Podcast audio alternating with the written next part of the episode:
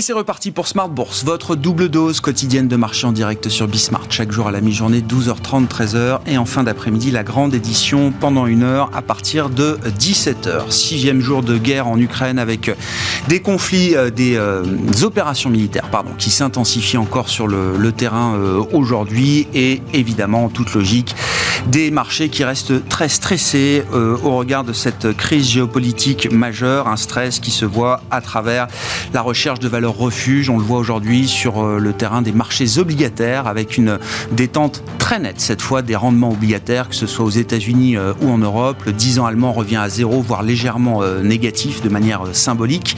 Et puis le 10 ans américain qui était revenu à 2% vendredi dernier est en train de retomber en direction d'1,70%. D'autres valeurs refuges jouent leur rôle, hein, que ce soit du côté des devises, le franc suisse ou encore l'or également. Et même dans le compartiment crypto, on sent qu'il y a quand même un, appétit pour des actifs euh, alternatifs dans cette période de, stress euh, géopolitique. Derrière le stress euh, immédiat, il y a peut-être aussi la remise en cause plus profonde du scénario économique et monétaire sur lequel les investisseurs s'étaient appuyés en ce début d'année 2022. Que vont faire les banques centrales face à cette guerre en Ukraine? Eh bien, on aura déjà des éléments de réponse prochainement avec le témoignage de Jérôme Powell devant le Congrès américain prévu en fin de semaine et puis les réunions de banque centrale qui commenceront à partir du 10 mars pour la BCE, suivi les 15 et 16 mars prochains par la réunion de la Réserve fédérale américaine. Voilà pour les, les sujets de Planète Marché à suivre dans un instant. Du côté des positions euh, politiques, l'heure est à la fermeté, au durcissement. On a entendu euh, Bruno Le Maire ce matin qui évoquait euh, l'idée d'une guerre économique totale contre la Russie. Le ministre de l'économie français est revenu sur ses propos cet après-midi, mais Bruno Le Maire a quand même bien édicté qu'il y avait une question de principe un problème de principe désormais à faire du business avec euh, la Russie, la politique donc désormais qui euh, guide en partie la conduite du monde des affaires. On voit la multiplication d'annonces en provenance d'entreprises qui sont en train de couper leurs liens, leurs partenariats, leurs joint ventures, leurs investissements prévus euh, en Russie. Total Energy notamment ayant communiqué à ce sujet ce matin, indiquant qu'il endossait toutes les sanctions européennes et leurs conséquences, quelles qu'en soit leur, coût et que le groupe était en train d'évaluer euh, sa position sur la gestion de ses actifs russes. Voilà pour la, la situation actuelle sur les marchés. Et puis dans le quart d'heure thématique de Smart Bourse, le dernier quart d'heure, nous intéresserons à la question des dividendes, facteur d'investissement fondamental pour euh, les investisseurs. Et euh, au même titre que les économies, les dividendes mondiaux ont effacé la crise pandémique au terme de l'année 2021. Ce sera le sujet que nous traiterons avec les équipes de Janus Anderson qui publie ce baromètre trimestriel euh, sur les dividendes mondiaux et qui nous apportera donc une vue globale de l'année 2021 sur ce plan.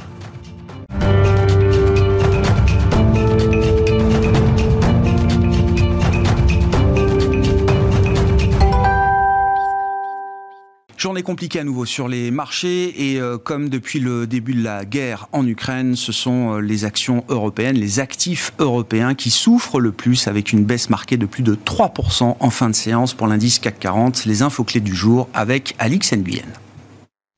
Toujours plus de rouge à Paris comme pour l'ensemble des places européennes. La poursuite des combats en Ukraine et l'impact économique à venir des sanctions visant Moscou demeurent la préoccupation pour le marché. Ce mardi, sixième jour de l'opération d'invasion lancée par la Russie, une colonne de blindés russes s'étend sur 60 km en direction de Kiev. On retient aussi que des bombardements se sont intensifiés sur plusieurs grandes villes du pays.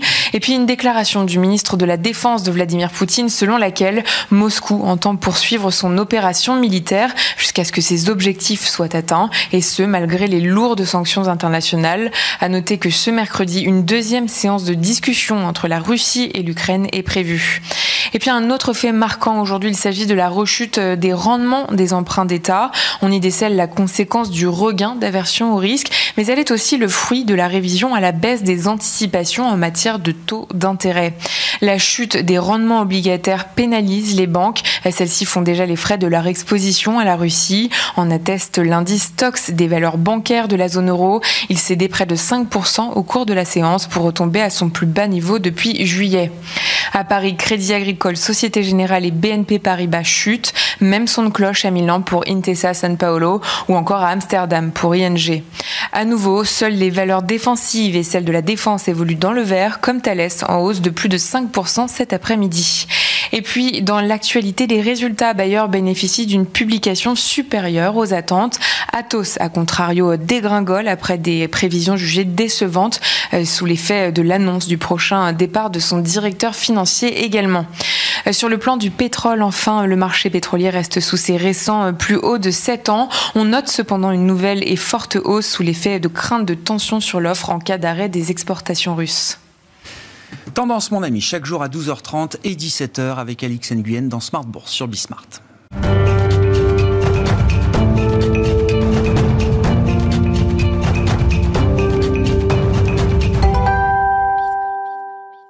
Trois invités avec nous chaque soir pour décrypter les mouvements de la planète marché. Thierry Leclerc est avec nous ce soir, président fondateur d'AlphaJet Fair Investors. Bonsoir Thierry. Bonsoir Merci beaucoup d'être là. Merci à Eric Venet d'être avec nous également ce soir. Bonsoir Eric. Bonsoir Vous êtes directeur général et directeur de la gestion de Montbleu Finance et Étienne de Marsac nous accompagne également ce soir. Bonsoir Étienne. Bonsoir. Ravi de vous retrouver. Vous êtes directeur des investissements Cross Asset de Sony Asset Management. Je commence avec vous euh, Étienne.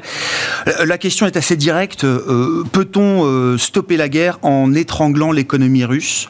Visiblement, les mots de Bruno Le Maire ont un peu dépassé sa pensée ce matin. Le ministre de l'économie et des finances français retire ce soir le terme de guerre économique totale qu'il avait euh, utilisé ce matin sur euh, France Info. Il évoquait euh, la position très ferme de la France contre la Russie avec un objectif très clair qui était celui de parvenir à un effondrement économique total de la, Russie. Euh, quand bien même le ministre retire ses propos aujourd'hui, après un petit tweet de Dimitri Medvedev, hein, il faut quand même le souligner, euh, ancien président et premier ministre russe, aujourd'hui président du Conseil de sécurité euh, en Russie, qui lui rappelait que les guerres économiques dans l'histoire de l'humanité s'étaient souvent transformées en guerres réelles je ferme la parenthèse. La question des sanctions est quand même majeure euh, aujourd'hui, Étienne. Est-ce qu'on mesure bien l'ampleur, les conséquences des sanctions qui sont infligées aujourd'hui à la Russie, à l'économie russe?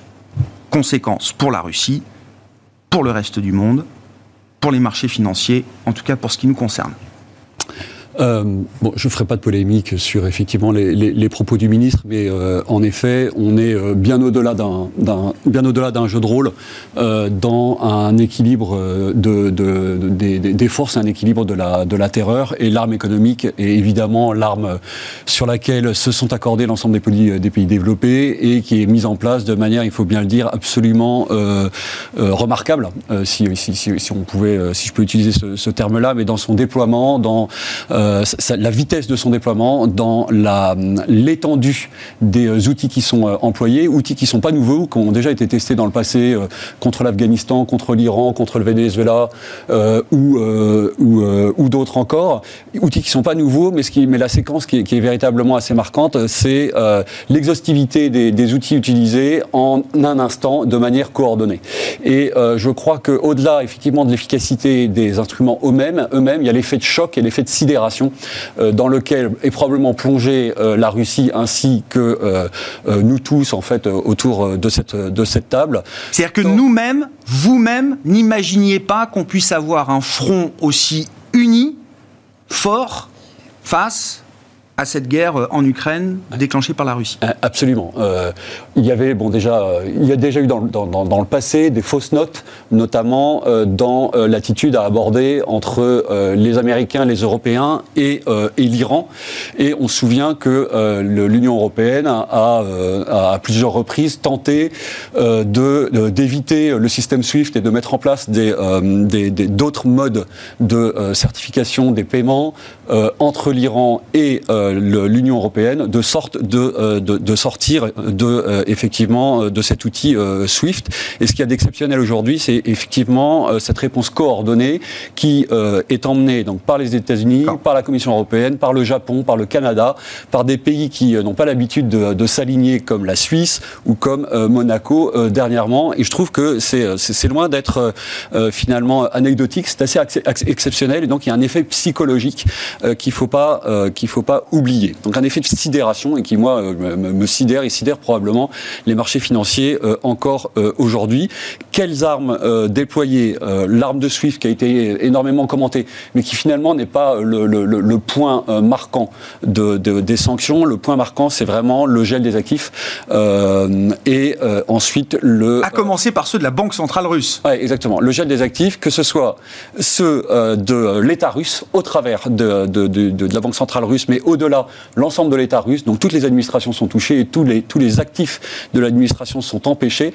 En tout cas, les actifs qui se situent à l'extérieur des euh, frontières euh, de la Russie, euh, dans les comptes des banques américaines ou dans les comptes des banques européennes, par exemple. C'est vrai qu'on peut toujours se demander comment ça fonctionne l'extraterritorialité du droit, qu'il soit américain ou qu'il soit européen. Eh bien, si les avoirs en fait des banques ou de l'État sont dans vos propres caisses sur votre territoire, vous pouvez les saisir. Euh, et c'est euh, très directement ce que dans, l'executive order de la Maison Blanche, hein, il est très directement indiqué, signé euh, ce week-end, que les, les, alliés entendent taper sur le rouble entendent directement empêcher la convertibilité du rouble en devise euh, dure, en devise de bonne qualité. Et euh, je trouve ça euh, tout à fait exceptionnel, puisqu'en fait, quand on attaque une devise, on attaque directement le symbole du souverain. On attaque le symbole de l'État, le symbole de sa puissance, de sa stabilité, etc. Et ensuite, on attaque directement l'outil qui est utilisé pour ces différentes fonctions. Hein. La monnaie, qu'est-ce que c'est? C'est la capacité à storer de la value et à servir d'unité de transfert, d'unité de compte. À partir du moment où euh, votre mhm. monnaie subit une forte volatilité, vous ne pouvez plus mettre de la valeur à l'intérieur, à partir du moment où elle ne sert plus euh, d'unité d'échange à l'extérieur des frontières de la Russie, vous êtes donc en présence d'une monnaie de singe, d'une monnaie de papier, euh, qui vaut donc quelque chose comme zéro. Et donc il n'est pas étonnant que du jour au lendemain, le rouble se soit, se soit effondré, et ça n'est que le début, sachant que la séquence en fait de, la dépréciation du rouble, elle date dès l'élection de, de, Poutine. Hein. C'est une longue histoire de, de, dévalorisation. Hein. Le rouble euh, s'échangeait contre euh, donc 1 dollar 20 roubles euh, en, 2010 et aujourd'hui on est probablement quelque part au-dessus de 120. bon, c'est pas mm. très bien. Il va y avoir deux marchés, un marché intérieur, un marché extérieur. exactement. quelque chose qui vaut rien tout le temps. Effectivement, ça, ça n'a plus de prix.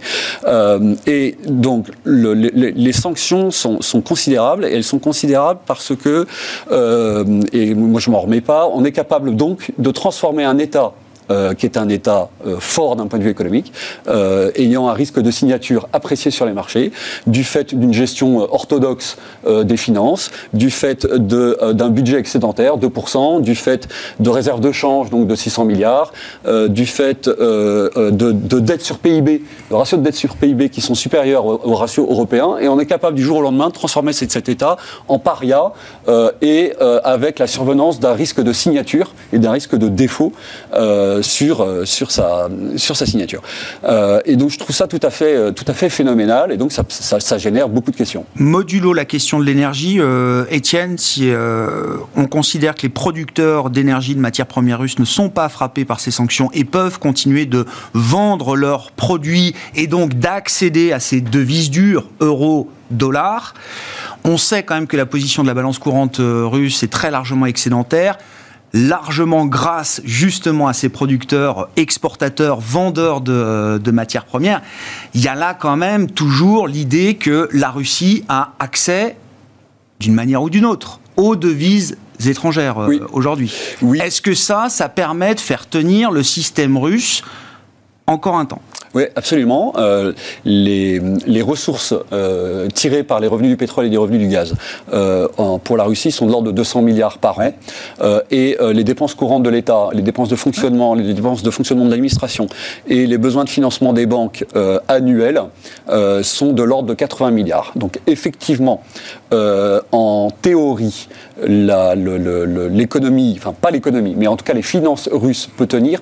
Mais dans la pratique, vous avez tous les dominos qui sont en train de tomber, qui sont des dominos euh, un peu plus, on va dire, en, situation de défaut technique, comme euh, Sberbank par exemple, et la, filiale européenne de Sberbank, qui est mise sous résolution. Hein, donc filiale, donc Sberbank, mmh. c'est une des plus grandes banques russes, euh, qui a des filiales, en, Europe. C'est 20 milliards de bilan euh, en Europe, qui a fait l'objet d'un ce qu'on appelle le bank run, c'est-à-dire le, retrait massif de dépôts. Fuite des capitaux. Fuite des capitaux, perte de confiance. Donc même si vous êtes solide, la confiance quand elle commence à vous à vous à vous attaquer génère de manière quasiment auto réalisatrice finalement un défaut que vous étiez en mesure d'éviter au début.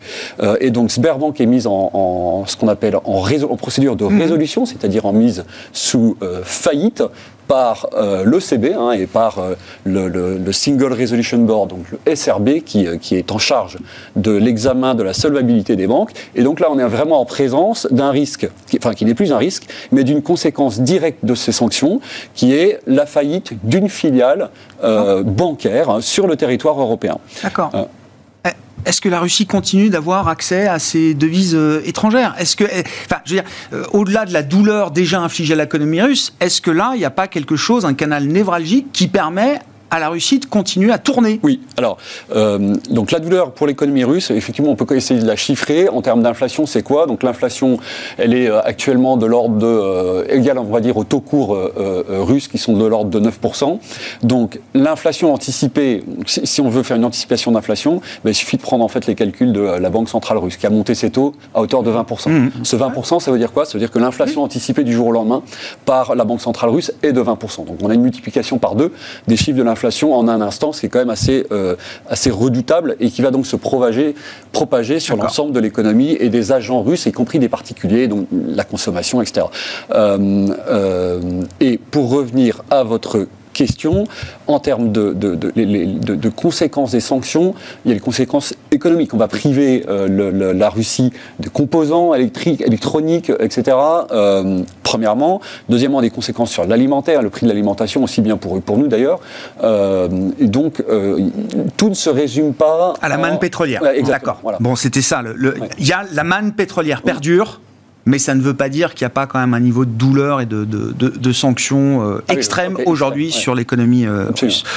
Commentaire, réaction, et puis euh, la question de fond, enfin il n'y en a qu'une. Est-ce que ce qui se passe aujourd'hui est de nature à rebattre complètement les cartes de l'investissement en 2022 Eric ah, oui, c'est certain. C'est-à-dire qu'en fait, on change complètement de, scénario parce que là, vous avez une incertitude qui est, on va le dire, considérable parce que vous, isolez. L'idée, c'est derrière, c'est d'isoler complètement un, pays euh, et, de lui faire suffisamment de difficultés euh, économiques internes pour que à l'intérieur il se il se mette lui-même ses pressions pour euh, pour appuyer sur le pouvoir pour changer de direction. En fait, c'est juste ça. On n'est pas en guerre. Euh, on est simplement.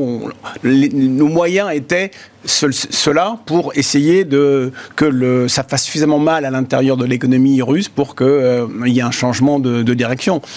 Euh, ceci étant, comme, une, comme a, on a un commerce avec la Russie, on ne sait pas où, sont les, les problèmes. C'est-à-dire qu'effectivement, vous pouvez dire que euh, vous avez pu commercer avec la Russie, mais ça ne veut pas dire que du jour au lendemain, vous pouvez euh, changer de partenaire euh, commercial, ainsi de suite. Donc ça génère des des difficultés supplémentaires économiques chez nous euh, qui, qui, sont euh, très importantes. Mais on n'arrive toujours pas, on ne peut pas encore pour l'instant l'imaginer.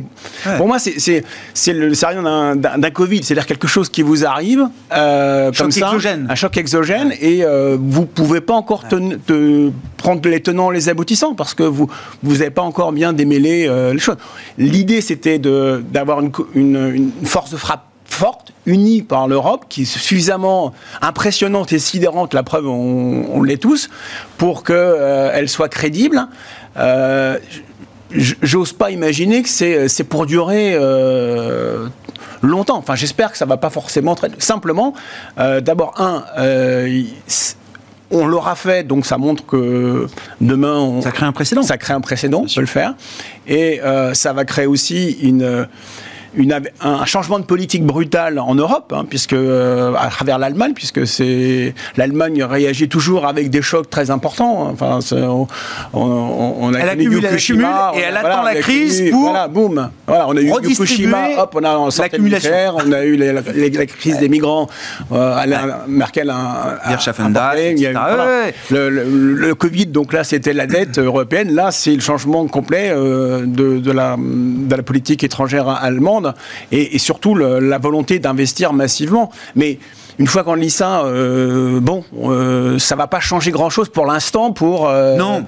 pour Volkswagen ou enfin ou toute l'économie allemande qui est tournée vers l'automobile ou enfin voilà donc ça crée un changement considérable donc pour nous, il est, complète, il est, il est très difficile de, d'estimer. en plus, on, ose espérer que cette sanction sera, euh, va, fonctionner, auquel cas ça va pas forcément durer longtemps, mais dire euh, comme le ministre, euh, le, maire qui dit, bah, faut attendre, on va mettre l'économie à genoux, c'est pas, la, pression, c'est, voilà, faire comprendre à la Russie qu'il y a, on a une arme importante économique, mais d'abord, ça va nous faire aussi, aussi mal. Oui. Ça, c'est, ça, oui, parce que moi, derrière guerre économique totale, où on veut l'effondrement économique total de la Russie, je comprends on est prêt à arrêter d'acheter du gaz et du pétrole russe, ah, puisque c'est la seule manne qui permet aujourd'hui au système russe de fonctionner en mode dégradé, en mode euh, survie. Je pense qu'on n'a pas encore osé appuyer sur le bouton encore pour laisser le place à la négociation. Oui, je rappelle qu'il est revenu ce soir sur mm. ses propos de ce mm. matin, euh, Bruno Le Maire. Mm. Euh, donc, qu'est-ce qu'on fait? Ben, Il est temps de de se poser, de regarder un peu comment, le marché fonctionne, parce qu'après, il y a ce que, ce que l'on pense, et puis est-ce que le marché est forcément toujours euh, euh, anticipant euh, ce qui va se passer? Je ne suis pas convaincu. Hmm. Conséquences de la guerre en Ukraine. Hein. Alors, plein de dimensions, évidemment, s'ouvrent devant nous aujourd'hui. Thierry, quels sont les, les sujets, les angles, les dimensions qui vous intéressent là dans cette guerre en Ukraine? Alors, euh, je vais commencer par un petit euh, constat. Euh, je pense que personne n'est prêt à mourir pour Kiev. En tout cas en Occident, enfin les Américains, nous, c'est pareil. Par contre, la question, c'est souffrir pour Kiev. c'est un peu le sujet dans lequel on est, c'est-à-dire que oui, la guerre économique dont on parle là depuis le, début de l'émission, euh, c'est pour faire mal aux Russes, mais euh, une guerre, euh, il, y a des il y a des blessés, des morts des deux côtés. Donc il y aura forcément des répercussions aussi pour nous. Donc là, je pense que c'est le, le, pouvoir politique nous prépare à ça. Voilà. Et après, je, je, je, pense que chacun, enfin j'espère que chacun en Occident aura le le, cran de se dire bon, peut-être que mes questions de pouvoir d'achat, etc., je suis prêt à accepter un renchérissement de ma facture EDF euh, e parce que je sais je sais ce qu'il y a au bout et je, bon, j'espère. Hein, c'est très bien de le dire comme ça, euh, Thierry, parce que je pense que c'est très clairement effectivement la manière dont le sujet se pose euh, aujourd'hui. Hein. Voilà, donc ce, constat étant fait, je, ensuite le, sur les marchés, qu'est-ce qu'on voit depuis, euh, depuis le début de la, crise, enfin depuis la, guerre, pardon, enfin c'est pas une crise là pour le coup, c'est une, une, guerre carrément. On voit que le, bah, il y, a des secteurs qui s'en sortent très bien. Euh, on va bien sûr la défense. Euh, donc là, quand on regarde un panier de, de, boîtes de défense en Europe, ils ont pris 30% pratiquement. Enfin, ça dépend, mais hmm. des, ah des, des, des Rheinmetall, par exemple, qui est l'acteur allemand alors eux, il y, a, un sujet de guerre et puis il y a un sujet de l'Allemagne qui dit qu'ils vont euh, investir 100 milliards dans, leur défense pour, euh, pour rattraper le retard hein, dont on a parlé tout à l'heure et qui vont mettre le, budget de la défense à 2% du PIB.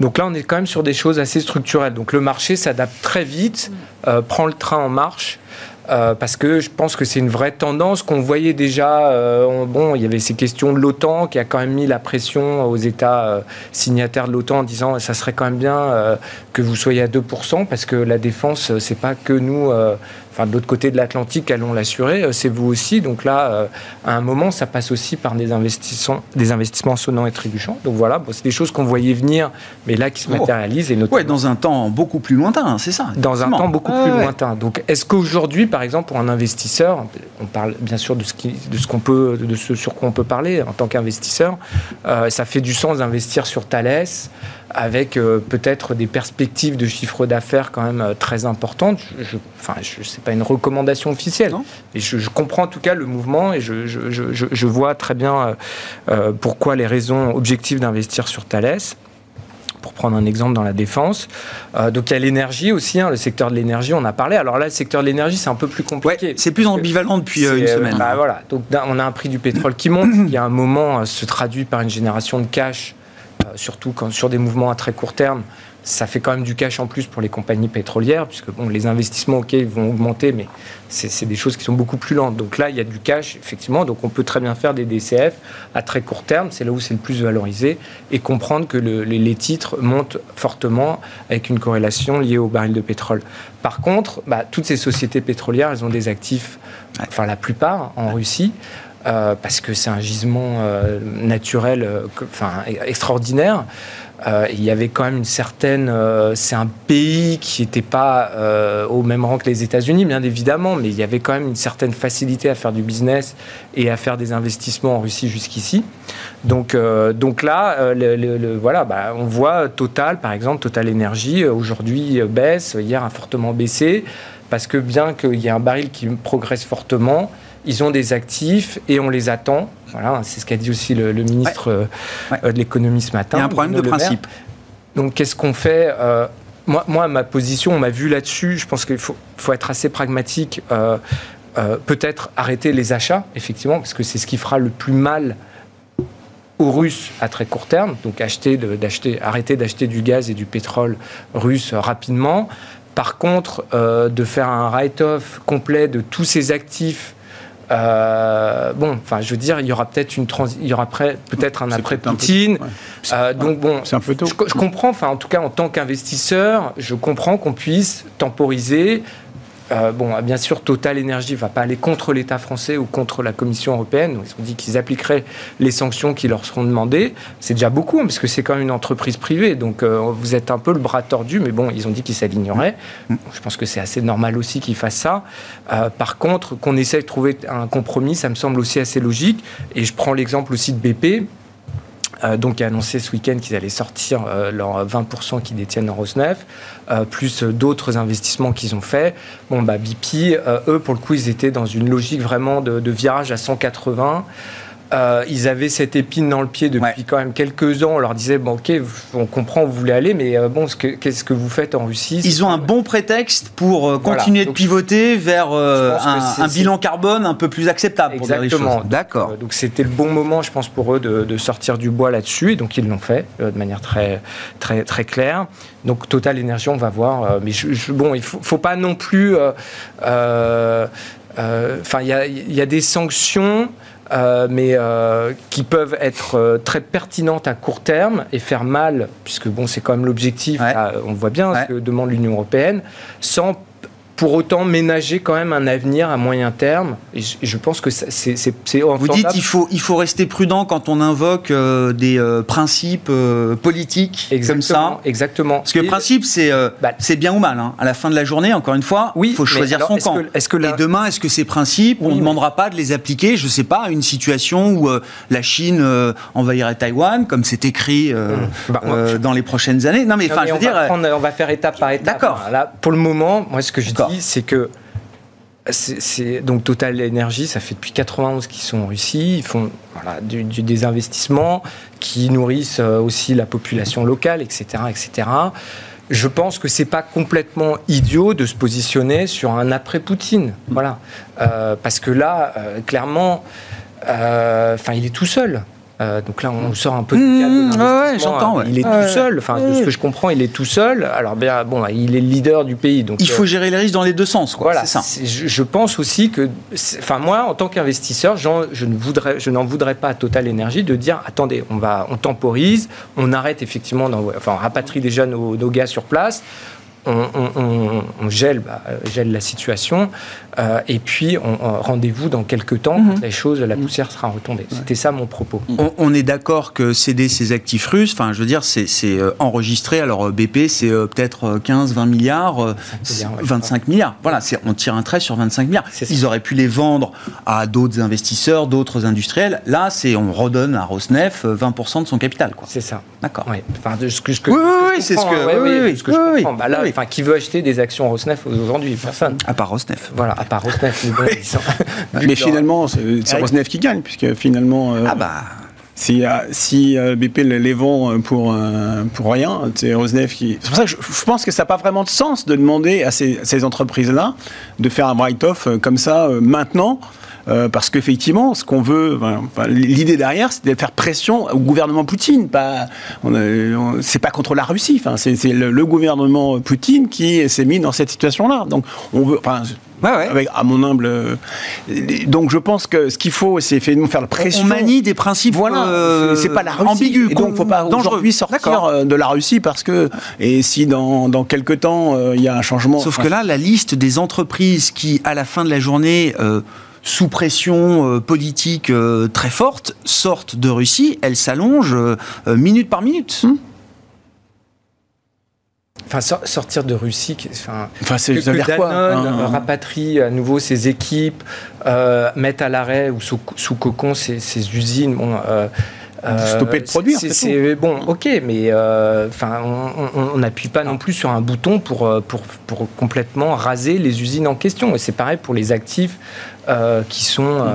alors après, il y a la question aussi de est-ce que c'est bien de faire des investissements en Arctique pour Total Energy? Ça, c'est là. Alors peut-être on aurait pu ah. voir le, le, verre, enfin le, en se disant bon bah c'était comme BP, c'était le bon moment. Ils y gagnent en ESG. S'ils sortent demain du projet Antarctique, euh, c'est du GNL, hein, je crois là-bas. Ça c'est du GLN. Euh, ils y gagneront peut-être sur leur euh, note ESG. C'est ça. Bon, mais aujourd'hui aussi tout le monde va. Enfin, faut bien comprendre que le gaz euh, ben, on en a tous besoin pour, euh, pour se chauffer. Euh, alors peut-être là, l'hiver va arriver à la fin en Europe, bon, mais c'est une question de, de, reporter d'un ah an. Ah oui, c'est l'hiver prochain là, donc, qui est, donc, le LNG, c'est ce qui peut nous sauver aussi, nous Européens. Enfin, je pense que donc voilà, on peut on peut pas mettre, enfin pour moi, mettre une croix sur ce qui pourrait quand même à terme être. je pense qu'il y avait un consensus qui s'était établi pour dire que le gaz était une énergie de transition, puisque ça émet beaucoup moins de CO2 que le, que le charbon et que le, même le, le fuel. Donc on était là. Euh, Aujourd'hui, enfin, pour moi, c'est normal qu'il y ait une pause c'est normal, ça, ça, serait normal aussi qu'on arrête d'acheter du, pétrole et du gaz aux Russes. Euh, enfin, ça, on va voir comment ça se passe. Et puis après, euh, bon, on fait quand même, euh, on a, enfin, on est des investisseurs. nous, on fait des, calculs toute la journée. Qu'on peut pas s'amuser à faire des croix sur sur toute une partie des actifs comme ça du jour au lendemain. Enfin, ils existent et on veut quand même continuer de, de savoir ce qui va se passer hmm. avec ces actifs. Et du côté des banques centrales Étienne, ah. comment est-ce que la situation va être évaluée Et il y a peut-être deux histoires qui sont à nouveau en train de diverger entre la BCE et la Fed là. Ah oui, absolument. Euh, ces deux histoires, elles divergent notamment parce que la dépendance européenne à l'énergie et la dépendance américaine à l'énergie, c'est pas tout à fait le même, euh, le même sujet, notamment en matière de pétrole, puisque, comme chacun sait, le, le, le, gaz de schiste a permis euh, aux États-Unis d'être exportateur de pétrole et de figurer parmi euh, les trois en termes de quantité de pétrole produit. gaz de schiste qui va probablement continuer ou qui a quelques beaux jours devant lui, compte tenu du niveau de pétrole qui rend les puits au-dessus de leur, de leur break-even, donc au-dessus de leur, leur, leur, coût de revient. Donc je pense que c'est une des solutions que l'on va trouver au, au problème global qui est l'approvisionnement en énergie, ça va être de s'appuyer vraisemblablement sur euh, le gaz de schiste américain, sur le, euh, le, comment, le pétrole iranien. Et donc là, on a une conséquence géopolitique qui est directe, à savoir la nécessité de trouver un accord pour pouvoir au plus vite. 800 000 euh, barils jour, peut-être de plus sur le marché, ouais, si l'Iran revient. Entre 1, alors tout le potentiel, je crois que c'est 3 millions, mais sur les 3 millions, on a déjà 2 millions qui sont exportés sous le manteau, achetés par nos, nos petits camarades chinois. Donc il y a probablement un million de, de production supplémentaire à écouler. Bon, on peut s'appuyer sur le Venezuela, et puis on peut s'appuyer euh, effectivement sur, euh, sur le Danemark, euh, notamment pour ce qui est de la dépendance du gaz vis-à-vis de, des pays européens. La dépendance du gaz vis-à-vis de, de, la Russie peut être diminuée par deux en important du gaz danois, par exemple, ou l'ensemble des pays du Nord. Donc, il existe quelques solutions assez factuelles qui permettent en fait d'envisager bah, une transition et non pas une sortie ou une cession des investissements ou des, euh, du commerce direct avec euh, la Russie. Et je crois que c'est ce qui va se mettre en place. Hein. Mm. Attendons vraisemblablement de trouver euh, et de, de, de, trouver une homogénéité dans cette nouvelle politique énergétique mm. qui englobe également d'ailleurs, il va falloir arrêter avec les critères ESG. Les critères ESG empêchent, si vous voulez, complètement cet effort d'investissement qu'il va falloir faire dans, dans nos entreprises telles que Total, etc. Donc c'est une énorme ou empêche l'effort de défense. Donc il va falloir se couper de cette absurdité qui tant d'un point de vue d'un point de vue fondamental. La défense et l'armement vont devenir des investissements socialement responsables. Responsables, exactement. il faut, enfin du moins, des investissements qui permettent d'envisager un développement plus pacifique, visiblement. Et donc, il faut revoir les critères. Euh, dans, en ce qui concerne Banque centrale, effectivement, euh, alors le, plus facile, c'est les États-Unis. Les États-Unis, les, les, États-Unis, je ne crois pas une seule seconde que, euh, le, enfin, c'est un peu plus, j'étais un peu plus modéré que ça, mais le, la Fed ne va pas revoir en fait, du fait de la survenance du risque géopolitique et, et d'un conflit conventionnel en Europe, sa politique monétaire et son cycle monétaire. Le, le, cycle de durcissement des conditions monétaires, il va commencer en mars. Il a été clair clairement euh, euh, flagué comme ça dès le mois de janvier. En revanche, euh, ce qui peut être revu, c'est l'enveloppe de, de, de, de le nombre de hausses de taux, le budget de hausse de taux, d'accord. Et l'enveloppe et, le, et, le, rythme. Hmm. Et ce qui est en question, c'est finalement où se situe le, taux terminal de la Fed. C'est est-ce qu'on passe en, en, durcissement ou est-ce qu'on reste juste au taux neutre Et le taux neutre, c'est 2% à, peu, à, peu, près. Donc ça, ça n'est pas remis en cause. Venons-en à la BCE alors. La question qui est beaucoup plus compliquée, effectivement, qui est celle de, du rythme, enfin, du moins du cycle de hausse de taux euh, en Europe et qui, je crois, euh, est quelque chose qu'il faut abandonner, qui est une, qui est une,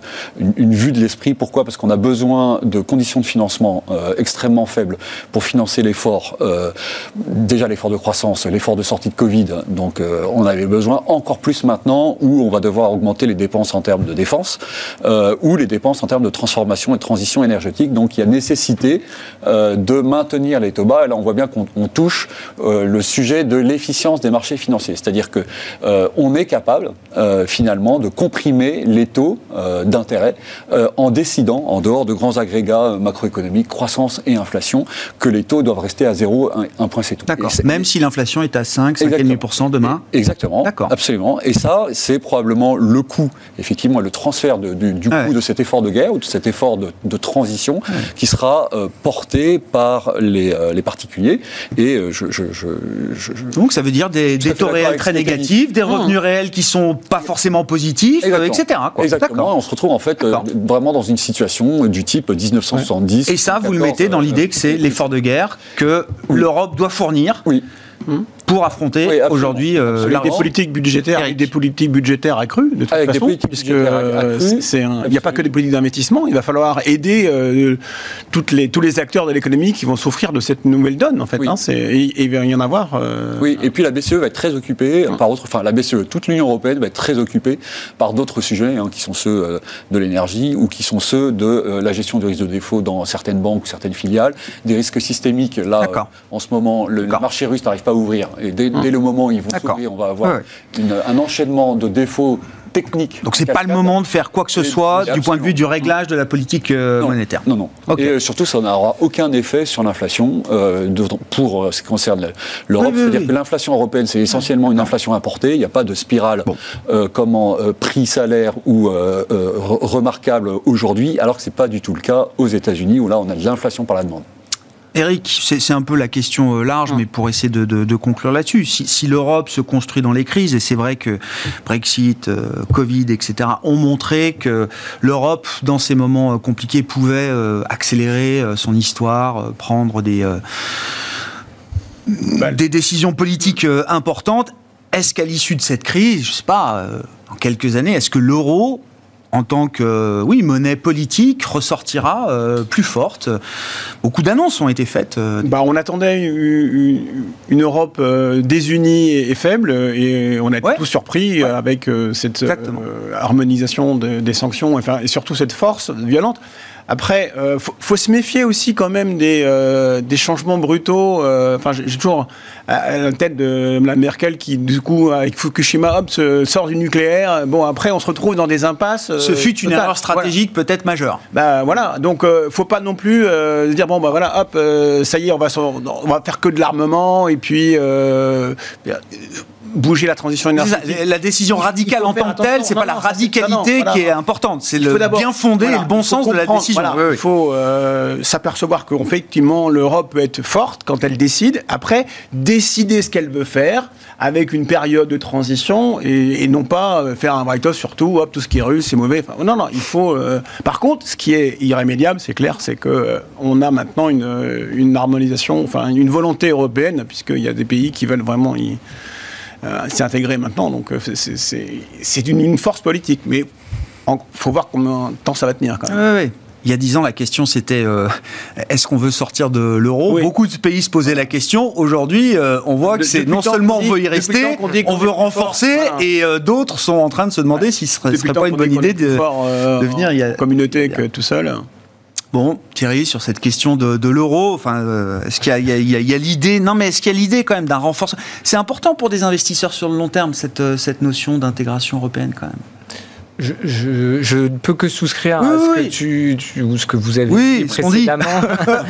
tous. non, non, mais les crises sont là. Et finalement, euh, bah, le dimanche, tout le monde se réunit et ça ne couche pas quand même d'une souris euh, en général. Hein. Il y a mm. quand même euh, des, On a sauvé la Grèce, euh, on a sauvé les, pays qui pouvaient être entraînés par la chute de la Grèce. sur le Covid, bon, ça n'a pas été parfait évidemment.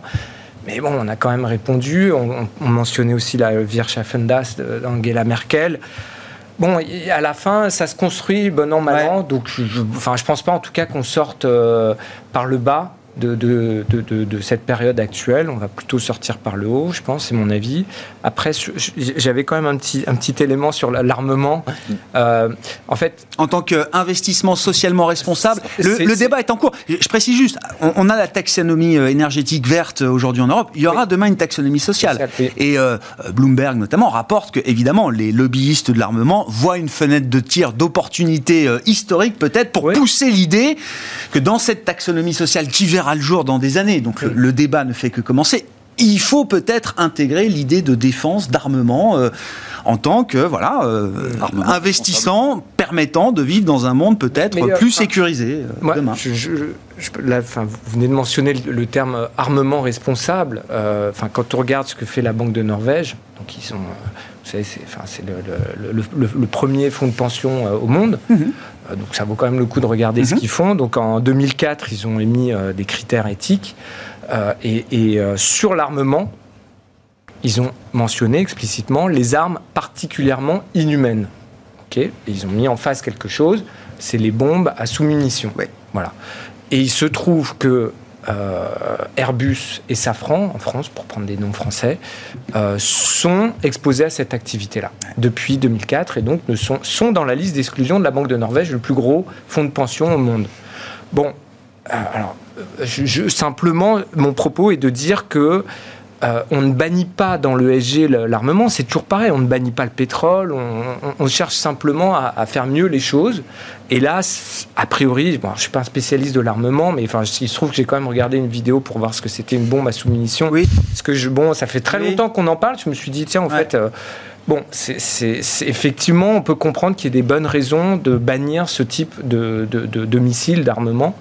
Euh, donc, pour le coup, je, il euh, n'y a pas de. Enfin, c'est ni blanc ni noir. Hein. On essaie simplement de, de, trouver des choses qui ne sont pas acceptables aujourd'hui pour un investisseur en 2022. Et je pense que ce type de, critères est effectivement entendable. Et ça ne veut pas du tout dire qu'on ne va pas faire d'armement. Enfin, à nouveau, Thales est complètement éligible. Ils ont des bonnes notes globalement. Après, ils ont des controverses parce qu'il y a des sujets de, de, corruption parfois, etc. Donc, ce n'est pas, pas non plus des boîtes parfaites, pardon, en termes de SG. Mais c'est des boîtes sur lesquelles aujourd'hui on peut investir. Mais vous l'avez dit, on sent bien qu'il y a un intérêt euh, majeur qui va se développer autour de cette thématique de la sécurité, de la défense, de l'armement. Donc il va falloir trouver le moyen, effectivement, que ce soit acceptable pour euh, des investisseurs qui vont être euh, bah, ça regardants. Oui, oui, c'est ça. ça l'est déjà. Il y a des choses très, très claires, très, très, très bien définies qui sont mises en place. Que, enfin, nous, typiquement, chez AlphaJet, on le suit et ça nous va très bien. Euh, après, effectivement, chacun, chacun son, son degré d'acceptabilité de, de, par rapport à ces questions-là, et tout le monde doit travailler le sujet. Et j'entends très bien. Enfin, il a pas de, enfin, le, le, on a, on parlait de taxonomie euh, sur l'environnement. C'est, enfin, moi, de, depuis, ça fait la nuit des temps pratiquement qu'on parle de ce sujet sur les, sur les, les marchés financiers. Donc, ça a mis beaucoup de temps à se structurer, et je comprends que ça met du temps aussi pour trouver un consensus. Mais aujourd'hui, on peut investir dans la défense avec des critères ESG élevés. Hmm. Vous vouliez conclure rapidement Ouais, Eric Ça me paraît un, ouais. du... Bah, le débat est enfin, à, son démarrage. Hein.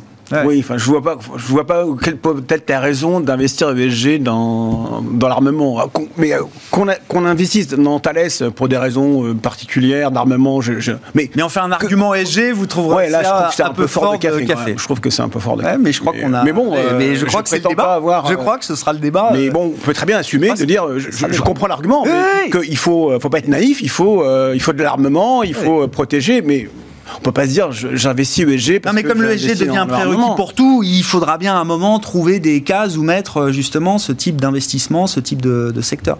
Euh, vous vouliez conclure euh, rapidement Étienne oui, minute, hein, vraiment pas plus. oui je voulais juste dire qu'avec la survenance de ces sanctions le, le concept de taux sans risque a disparu. C'est-à-dire qu'on est capable, de, du jour au lendemain, de mettre en risque de défaut euh, un État, une entreprise qui euh, pourtant euh, montrait des, des, des, des, métriques d'excellente qualité. Et ça, ça va avoir donc forcément des conséquences sur les agences de rating. Il va falloir prendre en compte ce risque réglementaire politique. Eh oui, bien sûr. Ça va avoir des conséquences en termes d'allocation, en termes de spread de crédit, de spread sur les pays souverains, etc. Et donc, donc on est quand même en face de quelque chose d'assez euh, euh, révolutionnaire sur l'allocation d'actifs. Ah, c'est ça. Il y a, il y a risque politique. Ouais, c'est ça. Il y a une prime politique, en tout cas un facteur politique, géopolitique qu'on va intégrer dans différentes classes d'actifs. Qu'on a eu euh, aujourd'hui. EDF il n'y a pas longtemps. Enfin, bah, risque politique.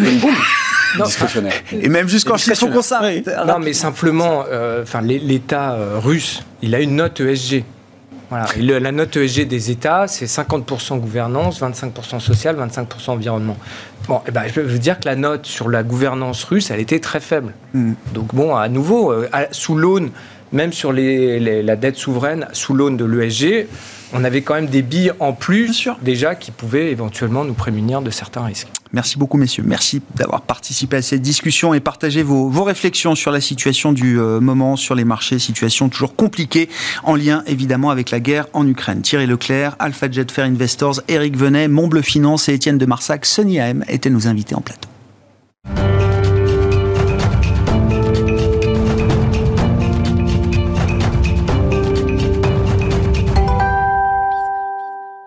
Le dernier quart d'heure de Smartbourg, chaque soir, c'est le quart d'heure thématique. Le thème ce soir, c'est celui des dividendes, des dividendes mondiaux avec une vue euh, d'ensemble de l'année 2021 que nous apportent les équipes de Janus Anderson et son directeur du développement pour la France notamment. Charles-Henri Hermann est à mes côtés en plateau. Bonsoir euh, Charles-Henri. Bonsoir. Merci beaucoup d'être là. Bon, baromètre trimestriel, donc on se voit assez régulièrement. Là, l'idée, c'est la vue d'ensemble 2021 des dividendes mondiaux, au même titre que les économies, au même titre que les bénéfices des entreprises en agrégé. Les dividendes ont effacé la crise Covid en 2021. Voilà, tout à fait. Alors aujourd'hui, on va plutôt parler vraiment de résultats annuels, encore une fois, plutôt que de résultats trimestriels. Le chiffre le plus important, 1470 milliards de dollars payés en 2021, donc une hausse par rapport à la 2020 de 16,8%. Oui, c'est une année record. Notre indice a atteint 202,3, soit 1,9% de plus que son sommet pré-pandémique. Donc oui, c'est une année record. Par rapport à l'année 2019, hein, c'est ça. Voilà, à l'année Qui est la dernière année de référence euh, en termes de record. Tout à fait. Alors, ce qui est intéressant, c'est qu'on remarque que c'est simplement un certain nombre de sociétés. Ce nombre est limité dans les pays, les sociétés et les secteurs qui ont vraiment contribué à cette croissance. Euh, on atteint des nouveaux records dans certains pays pour l'année. Donc, aux États-Unis, par exemple, en Chine, la Suède, euh, l'Australie, c'est des records annuels. Mais il y a un point important, un tiers du rebond provient uniquement de deux pays, l'Australie et le Royaume-Uni. Donc une forte disparité en fonction des pays et des zones géographiques. Mmh. Derrière l'Australie et le Royaume-Uni, il y a l'idée qu'on parle de matières premières. Beaucoup de ces entreprises cotées sont des entreprises minières, de matières premières. Et si on fait un croisement euh, secteur-pays, on retrouve le secteur minier, je crois, au cœur de la croissance des dividendes mondiaux euh, l'an dernier. Alors effectivement, il y a deux principaux secteurs hein, dans le rebond. C'est le secteur des, dividendes bancaires, bien sûr, et le secteur minier. Sur quelques chiffres sur le secteur minier qui sont intéressants, ça représente 100 milliards de dividendes cette année. C'est le double du record absolu. Donc le double du record qui avait été atteint en 2019. C'est dix fois plus que lors de la crise 2015-2016. Donc oui, un secteur minier qui a payé beaucoup de dividendes. Maintenant, on sait que c'est un secteur qui est fortement cyclique. Euh, donc, on s'attend plutôt à ce que les dividendes reviennent à des niveaux normaux lorsque le cycle sur les matières premières s'inversera. On reparlera peut-être un petit peu ultérieurement du secteur bancaire plus précisément, mais il y a d'autres secteurs euh, qui ont aussi fortement contribué. C'est évidemment le secteur des technologies, par exemple. Le secteur des technologies, pendant la pandémie, il a continué, les bénéfices ont continué à progresser de manière quasi continue. Donc, c'est une hausse de 8% par rapport à l'année dernière.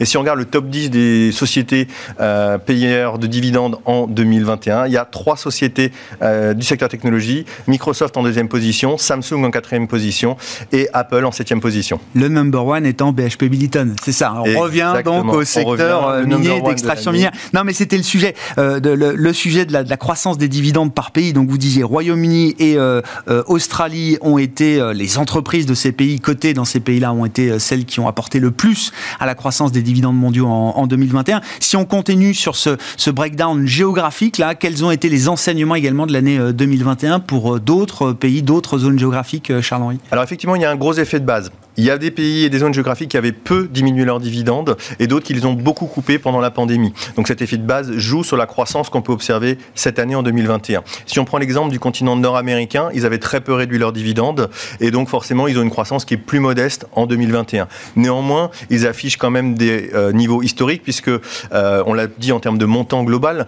mais aussi 9 sociétés sur 10, que ce soit aux États-Unis ou au Canada, ont soit, soit maintenu, soit augmenté leurs dividendes. C'est l'effet un petit peu inverse finalement en Europe, puisque l'Europe a été beaucoup plus impactée, et donc cet effet de base joue à l'inverse pour de très, fortes, euh, de très forts niveaux euh, de croissance sur cette année 2021. Euh, si on parle maintenant... Qui dit effet de base dit attention, il y a des phénomènes de croissance exceptionnels qui ne seront pas reproductibles à ce rythme-là au rythme qu'on a observé en 2021. Exactement. Si on regarde l'année 2021, par exemple, il y a eu beaucoup de dividendes extraordinaires qui ont été payés. On a vu aussi au niveau de la monnaie une forte solidité des monnaies européennes. Et donc, on ne s'attend pas forcément à ce que cela continue. Donc, c'est ces effets de base qui ont énormément joué. Paradoxalement, finalement, si on regarde les résultats en Europe, seulement 8 sociétés sur 10 ont maintenu ou augmenter leurs dividendes. Alors seulement, c'est entre guillemets, bien sûr, euh, mais c'est un résultat qui est inférieur à la moyenne internationale, qui est de 9 sociétés sur 10. Si on se déplace maintenant vers le continent asiatique, le continent asiatique a connu 20% euh, de croissance des dividendes, mais là, il y a eu beaucoup de disparités en fonction des pays. On note une forte croissance, par exemple, évidemment, de l'Australie, en tête, on l'a dit, évidemment, avec des sociétés minières, mais aussi la Corée du Sud, qui arrive en deuxième position. À l'inverse, euh, Taïwan et Singapour ont été plus à la traîne parce que l'impact de la pandémie sur les dividendes a été différé. Donc ils sont à la traîne. Et puis si on regarde Hong Kong, euh, notamment avec le scandale et le problème sur la société immobilière euh, Evergrande, qui était le deuxième plus gros payeur de ce territoire, bah, Hong Kong a vu ses dividendes baisser ah sur l'année 2021. Donc une forte disparité. Mais l'Asie a aussi atteint un record puisqu'ils ont payé 163 milliards de dollars de dividendes sur cette année 2021. Qu'est-ce qu'on peut dire de l'Europe euh, spécifiquement et peut-être de la France en premier lieu qui nous concerne euh, le plus directement, euh, Charles-Henri? Bien sûr. Alors la France, évidemment, qui nous concerne, c'est un peu moins d'un quart des dividendes de l'Europe sur l'année 2021. Donc oui, la France ah. est un des plus gros pourvoyeurs au niveau européen. La croissance a été de 42% pour la France par rapport à 2020. Mais attention, en 2020, la France avait réduit de plus de, de quasiment 50% ses dividendes. C'était un des pays les plus affectés en termes de dividendes par la pandémie. Donc il y a aussi cet effet de base qui a joué. Si on regarde maintenant les secteurs au niveau euh, de la France, évidemment le secteur bancaire qui, est, qui représente à peu près pas loin de 50% de la hausse des dividendes sur cette année 2021, avec en tête BNP et Crédit Agricole. Mais il n'y a pas que le secteur euh, bancaire. le secteur bancaire. Il y a aussi le secteur des collectivités, par exemple, euh, qui contribue à 20% de cette hausse. On voit EDF, on voit Vinci, qui ont été des gros payeurs de dividendes. On peut parler aussi du secteur du luxe, avec L'Oréal ou LVMH, par exemple. Bon, je voyais que euh, l'Allemagne, enfin les entreprises cotées en Allemagne, enregistrent une croissance nulle de leurs dividendes en 2021, euh, Charles-Henri? Oui, tout à fait. Et il y a un phénomène qui a joué, euh, qui est important, c'est que euh, ils n'ont pas connu cette hausse des dividendes bancaires puisque les sociétés bancaires allemandes ont quitté notre indice. De fait de leur qu'ils ne Ah. payaient pas assez de dividendes. Donc ils ont quitté notre indice. Donc en fait, euh, ils n'ont pas bénéficié de cette hausse des dividendes bancaires. Et après, on voit que les grosses sociétés Ils ont quitté l'in- l'indice, votre indice, parce notre indice. sont trop petites? Elles, sont, elles Parce ne payent pas assez de dividendes. Bah, c'est ça. société, c'est Elle, qu'elles ne elle pas ne. Ouais, c'est ça. Tout à fait. Encore une fois, notre indice, on étudie les 1800 sociétés Ah ouais. les plus grosses payeuses de dividendes dans le monde, Ah, qui à plus de rappeler. 90% Ouais, des dividendes. ouais. Et si on regarde un autre euh, point sur l'Allemagne, les sociétés comme BMW, Bayer ou Continental, elles, elles ont réduit leurs dividendes. Et ce phénomène n'a pas été rattrapé par les autres sociétés euh, euh, du pays allemand. Et donc, euh, la croissance a été nulle en Allemagne, effectivement. Très intéressant. Bon, sur le plan euh, des, des secteurs, on l'a déjà évoqué, donc le retour des dividendes bancaires, ça a été un, un élément euh, majeur. La très bonne santé des cash flows des sociétés minières, là aussi, ça a été un élément explicatif de cette, cette croissance 2021 des, des dividendes mondiaux. Est-ce qu'il y a d'autres points particuliers à relever sur le plan sectoriel, Charles-Henri? Non, sur le plan sectoriel, ça va être plutôt l'inconnu sur, euh, sur, sur l'année prochaine. Qu'est-ce qui va se passer. C'est-à-dire qu'effectivement, euh, on l'a dit, la grande inconnue, c'est le secteur minier. On a atteint des niveaux records cette année. Ouais. Qu'est-ce qui va en être l'année prochaine? Quel va être le mouvement euh, des marchés des matières premières l'année prochaine? On s'attend plutôt à une diminution, notamment soit par l'annulation, soit par la diminution des dividendes extraordinaires de ce secteur. Donc ça, ça va vraiment avoir un impact. Attention, on parle bien de, de croissance. C'est-à-dire Oui, qu'elles oui. vont continuer de verser des dividendes abondants, importants, mais en termes de croissance, on fera pas beaucoup mieux que ce qu'on a réalisé peut-être en 2021. Tout à fait. Quand je Euh, parle d'annulation et de réduction, oui, c'est des ça. dividendes extraordinaires. Euh, il faut noter que dans l'étude, il y a deux notions qui sont importantes. C'est la croissance sous-jacente et la croissance globale. La croissance globale intègre tous les types de dividendes. Donc les dividendes, on va dire réguliers, les dividendes extraordinaires, euh, le share buyback et, et- et l'effet de change. Si on prend la croissance sous-jacente, on va uniquement, on va exclure en fait les dividendes extraordinaires, le share buyback et les effets de change pour avoir vraiment qu'est-ce qui se passe au sein de la société. Voilà. Donc ça, ce sont des choses importantes et deux notions différentes. Ouais. Euh, D'ailleurs, si on parle de prévision pour l'année pour l'année prochaine, euh, eh ben, où est-ce qu'on en est? On, on pense qu'on va avoir à peu près un montant de 1520 milliards de dollars l'année prochaine, ce qui correspond à une croissance sous-jacente de 5,7% et une croissance globale de 3,1%.